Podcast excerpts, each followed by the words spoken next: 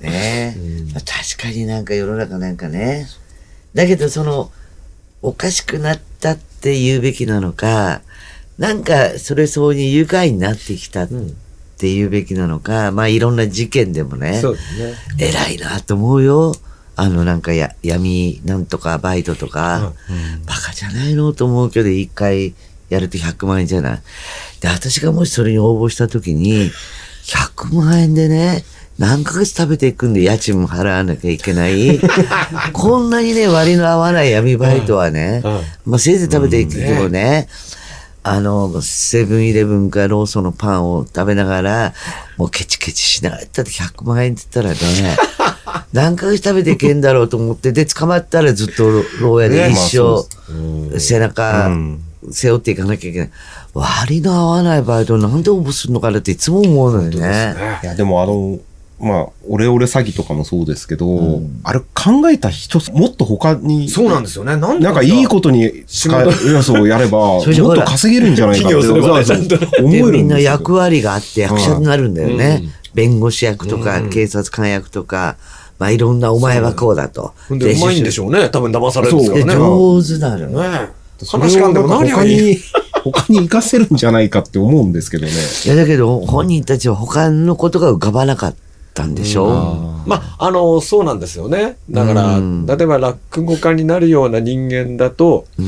えー何でも、あの、面白いことに変換するようにできてて、でそれをやることに快感を覚えるので、お金云々ではなくて、多分、そのことで笑ってもらったにとても脳が喜ぶんだと思うんですが、うんおそらくそういう人たちは犯罪をした、うまくいったってことに喜びを感じる脳なんでしょうね。で、なんか捕まった時のほら、あの、話が、いや、そういうお仕事なんで、役割をもらったお仕事なんで。で、確かに言われてみたらそうだよね。そいつらね、今度はねそういう役割で、っていうことでお給料もらうんだからね。うん。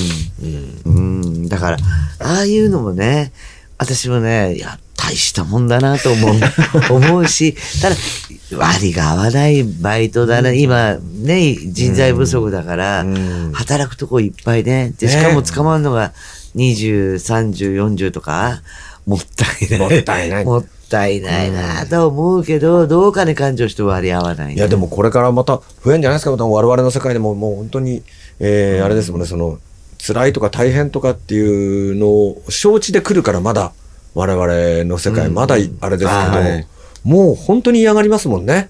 若い人たち、おそらく。ああ、これからそうですね。これちょっと、なんかあったら、パワハラだとか。となりますしなねり。そうですもんね。うん。なだから口から先がお上手だったらね、やっぱりああいうバイト、バイいや、俺はもう口から先上手で、あの何、バラエティとかね、漫才師とかね、落語家になりたいぐらいだから、こういうやんないと得意かもしんないなんて、軽い手で言っちゃうかもしれないよね。でもそれはよくないね。昔ながらの、こう、なんだ、と徒弟っていうんですか？徒弟制度、ああの、はいはい、とてもみたいなのっていうのはやっぱ、なくなってく、なくなりはしないんでしょうけど。うん、これ、だ楽から我々としては、あの、残しておきたい、とてもいい制度だと思うし、えー我々はね、まだね、残る部分があると思うんですよっていうのは、はいあの、なんだかんだ言って、年取って経験を重ねた人の方が、えー上に立てるんですよ。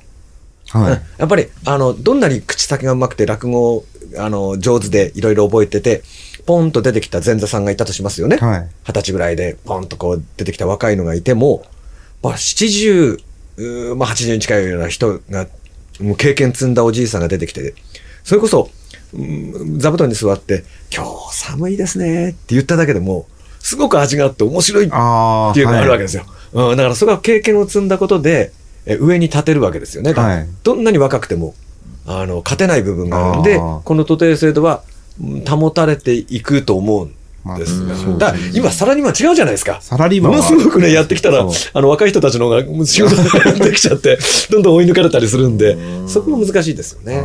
そうね。でも、健吾さんのね、もうよく聞くとわかるけど、お蕎麦の食べ方、はい。うどんの食べ方全然違うの。あ、別なんです。あとね、若い女の声の出し方、クソババアの声の出し方。あとこっとじゃあう、若い子の恥じらい方と、ババアの恥じらい方とやっぱ違う。すごい上手。だから気漏れちゃうのよ。ちょっと後で、来次週聞いてみたいです。すごい上手なの。だからお話もちょっと聞いてみたいです。うん健康さんの。うん。